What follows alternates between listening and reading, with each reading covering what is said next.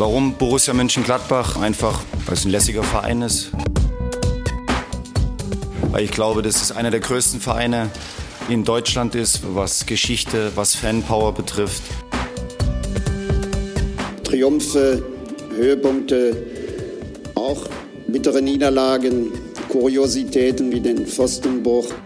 Der Pfostenbruch meldet sich am 26. November, ein Tag nach dem 4 0 Sieg in der Champions League gegen Schachter Donetsk Gladbach auf Kurs, Achtelfinale sogar. Die Europa League Teilnahme ist sogar abgesichert für diese weitere Spielzeit. Darüber müssen wir jetzt allerdings noch nicht reden, denn es sieht sogar aktuell nach Achtelfinale Königsklasse aus. Wer hätte das gedacht? Wahnsinnsauftritt gegen den ukrainischen Meister. Am Tag auch nach dem Tod von Diego Armando Maradona. Man weiß gar nicht, ob man so einfach mit dem Tagesgeschäft loslegen soll. Ich bin Kevin und grüße Fabian. Hi, wie geht's dir?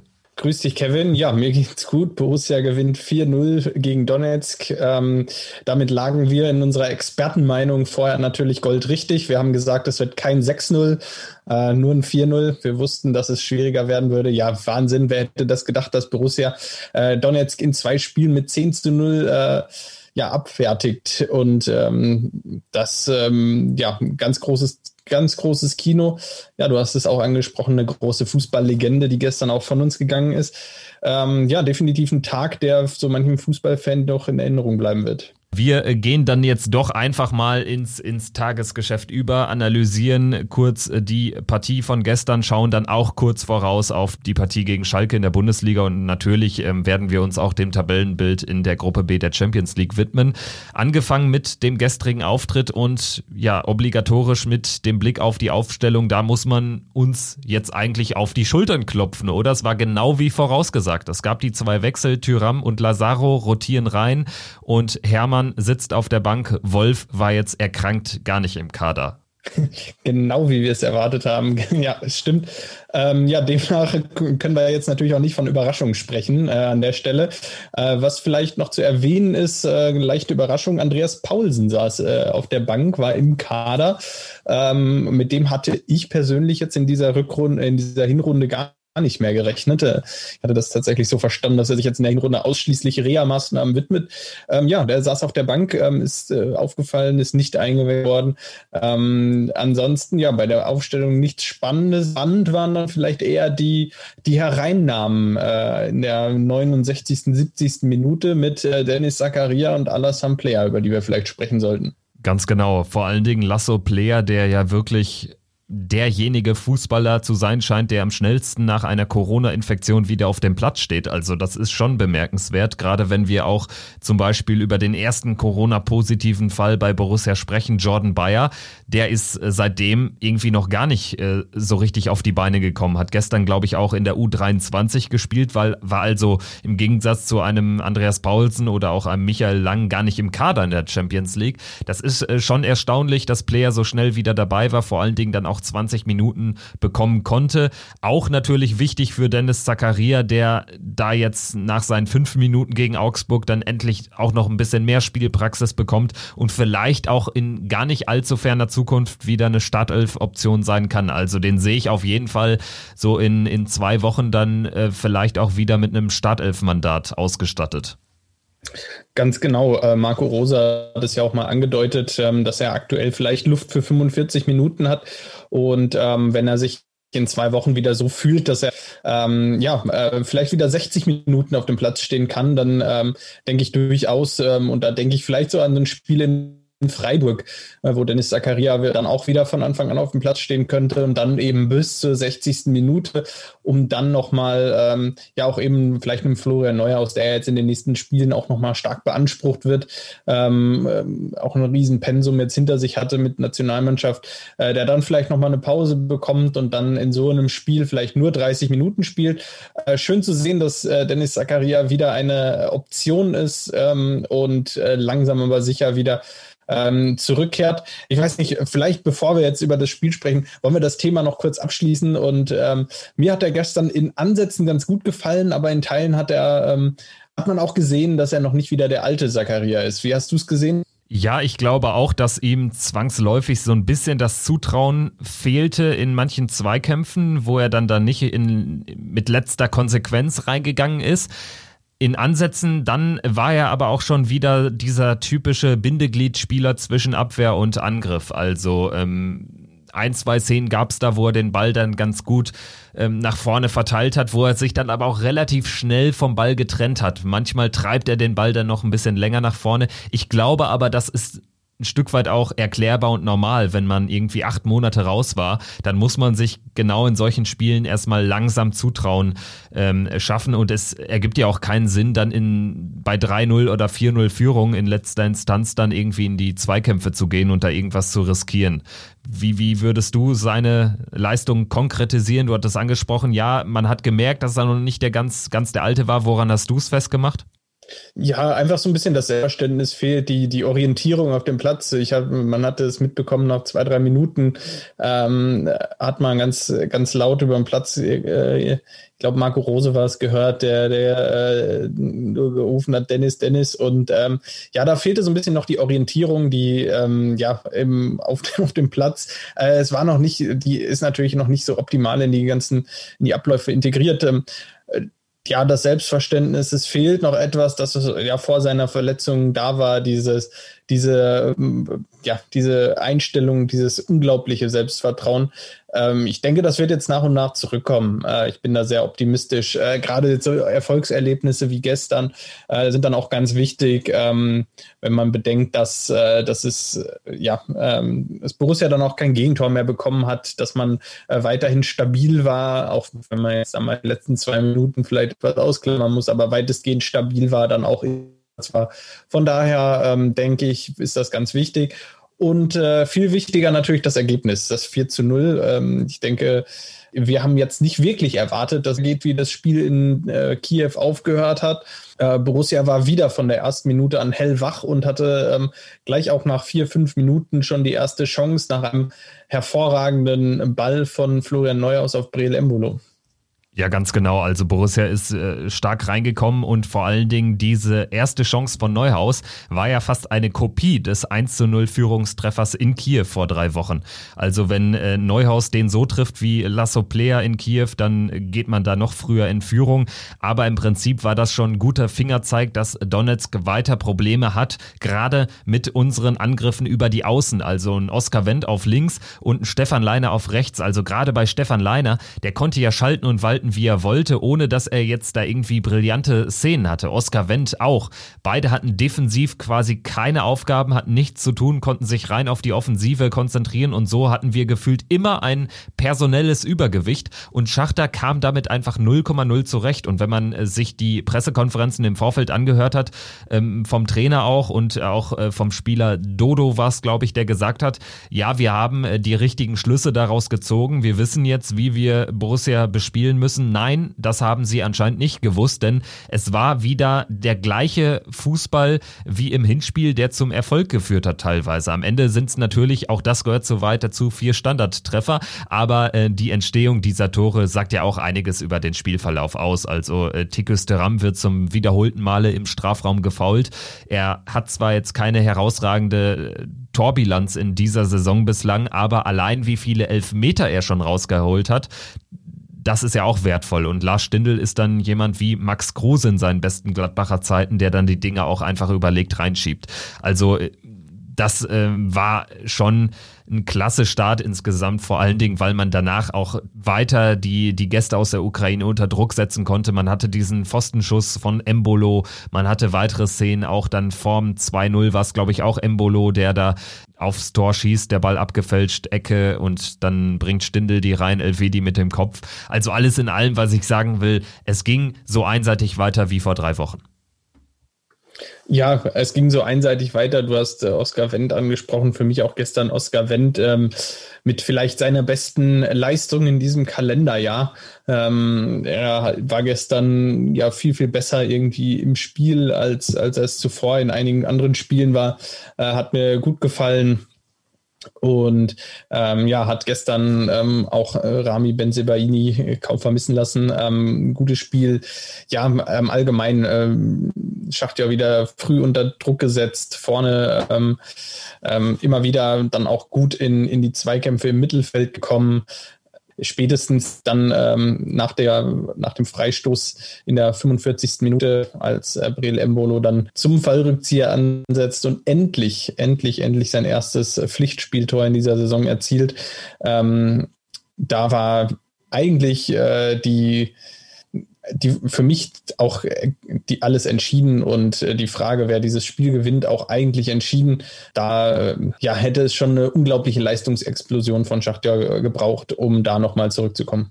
Also dieses Tor von Embolo auch vielleicht nochmal kurz gewürdigt. Das war auch so ein typischer Treffer aller die ähm, hundertprozentigen nutze ich nicht, aber dann einfach mal einen Fallrückzieher aus äh, fünf Metern genau treffen, damit äh, Piatov keine Chance hat. Also irgendwie so ein klassisches Tor aus der Kategorie ähm, endlich ist der Bann gebrochen und er hat sich das sowas von verdient. Er hat auch wieder so gut gespielt. Er spielt im Prinzip, seitdem er bei Borussia ist, fast immer gut. Also ich habe noch kein so richtig schlechtes Spiel von ihm gesehen und gerade wenn er dann auch fit ist, über, über Wochen, Monate auch fit ist, ähm, er braucht immer dann so ein bisschen nach Verletzungsunterbrechungen, naturgemäß zwei, drei Wochen, glaube ich, bis er so ein bisschen dieses Zutrauen auch für die Zweikämpfe bekommt. Aber in der Phase, wo er das hat, ist er ein, ein Spieler, der so wertvoll ist, weil er auch einfach im, im Zusammenspiel mit Lars Stindl, die rochieren ja auch immer sehr gut, oder natürlich auch im, im, im Zusammenspiel mit äh, einem Tikus Thuram, das funktioniert einfach klasse. Also er ist auch einfach ein klasse Wandspieler, der auch mit dem Rücken zum Tor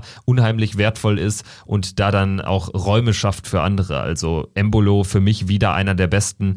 Man kann aber eigentlich auch etliche Spieler hervorheben. Äh, Nico Elvedi fand ich richtig stark, auch Chris Kramer und Flo Neuhaus, die Doppel-6, auch das muss man ja mal erwähnen. Zakaria fehlt acht Monate, aber so krass, vermisst man ihn kaum, weil diese Doppel-6 in der Zeit, also auch Ende letzter Saison, Anfang dieser Saison, die macht dann einen guten Job, egal in welcher Besetzung. Auf jeden Fall. Ähm, Gerade natürlich jetzt in der Besetzung Kramer Neuhaus, wie wir sie jetzt fast immer gesehen haben. Äh, es gab natürlich das ein oder andere Spiel, wo man sich dachte, hat da noch irgendwie diese, diese Extraklasse von Dennis Zakaria dazu und dann ähm, hätte wäre vielleicht auch das ein oder andere Spiel noch gewonnen worden oder nicht verloren worden, was man letztlich dann aus der Hand geben musste, obwohl die anderen auch es gut gemacht haben, aber Dennis Zakaria ja ist eben in der Form der letzten Saison derjenige, der Borussia dann auch nochmal auf ein anderes Level heben kann. Und ähm, ja, der ähm, haben es gestern auch wieder sehr, sehr gut gemacht, die beiden im, im zentralen defensiven Mittelfeld. Äh, ich finde, es gibt niemanden, der, der so richtig abfällt. Ähm, auch, auch Lazaro gestern ähm, mit, einer, mit einer sehr ordentlichen Leistung. Ähm, das erste Mal ja auch überhaupt, dass er, ähm, dass er ja recht viel Spielpraxis dann bekommen hat. Ähm, ich denke, er kommt nach und nach jetzt immer besser rein und ähm, wird Borussia jetzt auch noch äh, weiterhelfen in den kommenden Wochen. Ja, und ähm, die zweite Halbzeit war im Grunde genommen, naja, ich, ich sag's mal so, Höhepunkt arm, aber ähm, man will sich ja nicht beschweren. Vielleicht, ähm, wenn wir auch äh, die Partie abschließend jetzt benoten, spielt das äh, schon so ein bisschen noch mit rein. Im Vergleich zum Hinspiel hat man schon ein bisschen, äh, ja, das Belastungsmanagement gefahren. Ich glaube, das war so ein bisschen die Taktik. Man hat aber auch äh, gehört von Marco Rose immer mal wieder Seriosität reinbringen. Also seriös war, glaube ich, auch wirklich die Vokabel, die er da von außen reingerufen hat. Und ich glaube, das brauchte es auch manchmal in der einen oder anderen Situation, weil es dann ein bisschen schlampig gerade so im, im Spiel nach vorne war in der zweiten Halbzeit. Aber ich würde es auch darunter verbuchen, dass man sich einfach auch ganz bewusst äh, dann manchmal Phasen im Spiel gegönnt hat, um ein bisschen durchzuschnaufen laufen. Und ich glaube, das kann uns am Ende weiterbringen, als wenn wir da jetzt bis zum Ende durchpowern und äh, Schach damit äh, wieder mit 6-0 nach Hause ziehen. So ist es jetzt insofern vielleicht ganz gut für die nächsten Spiele, denn es geht ja mit englischen Wochen nahtlos weiter. So würde ich die zweite Halbzeit zusammenfassen und auch in der, ja, auch die Halbzeit hat man ja de facto gewonnen durch das Tor von Oskar Wendt, diesen lang und länger werdenden Freistoß. Ja, Borussia hat es dann äh, natürlich in den letzten Minuten ähm, auch weiterhin seriös zu Ende gespielt. Nach dem 4 zu 0 hatte man ein wenig das Gefühl, ja, jetzt, ähm, jetzt äh, nimmt man doch den Fuß auf jeden Fall vom Gas, haben es dann seriös verteidigt. Bis in die letzten Minuten, die letzten drei, vier Minuten vor Schluss, waren dann so ein bisschen schlampiger. Man äh, hatte da das Gefühl, auch äh, ja, Borussia wäre am liebsten schon in die Kabine gegangen und hätte das Spiel abgehakt. Äh, drei, vier Chancen für Donetsk. Äh, Jan Sommer hat seine weiße Weste aber behalten können. Äh, ein guter Reflex aus, nach einem Kopfball aus wenigen Metern. Und äh, somit geht Borussia da verdient mit 10 zu 0 aus den beiden Spielen gegen Donetsk als Sieger heraus, hat jetzt acht Punkte und man konnte sich dann gestern ganz entspannt das Spiel Inter gegen Real anschauen. Real hat dann 2-0 gewonnen bei Inter, auch verdient gewonnen. Arturo Vidal hat sich binnen fünf Nanosekunden äh, zwei gelbe Karten eingehandelt, fehlt damit gelb-rot gesperrt nächste Woche Dienstag im Borussia Park. Kann vielleicht auch noch wichtig sein. Er kann A, keinen von uns kaputt treten, B, allerdings auch keinen im Strafraum umsensen. Also hat Vor- und Nachteile, definitiv. Aber schauen wir doch vielleicht genau darauf, auf die Tabelle. Acht Punkte für Borussia, Real sieben Punkte, danach Donetsk vier Punkte, die allerdings Stand jetzt Vorteile im direkten Vergleich gegenüber Real haben. Inter an letzter Stelle mit zwei Zählern kann uns allerdings mit zwei Siegen definitiv noch überholen, sollten wir nicht nur gegen Inter verlieren, sondern auch das abschließende Gruppenspiel bei Real Madrid. Also ich würde sagen, dieser Vorsprung auf Rang 3 ist ein bisschen trügerisch, nennen wir es so, außer man, man sagt jetzt, ja, Inter ist irgendwie, wie äh, Trainer Conte auch selbst sagt, keine richtige Spitzenmannschaft oder noch keine Spitzenmannschaft und dementsprechend müssten wir da jetzt auch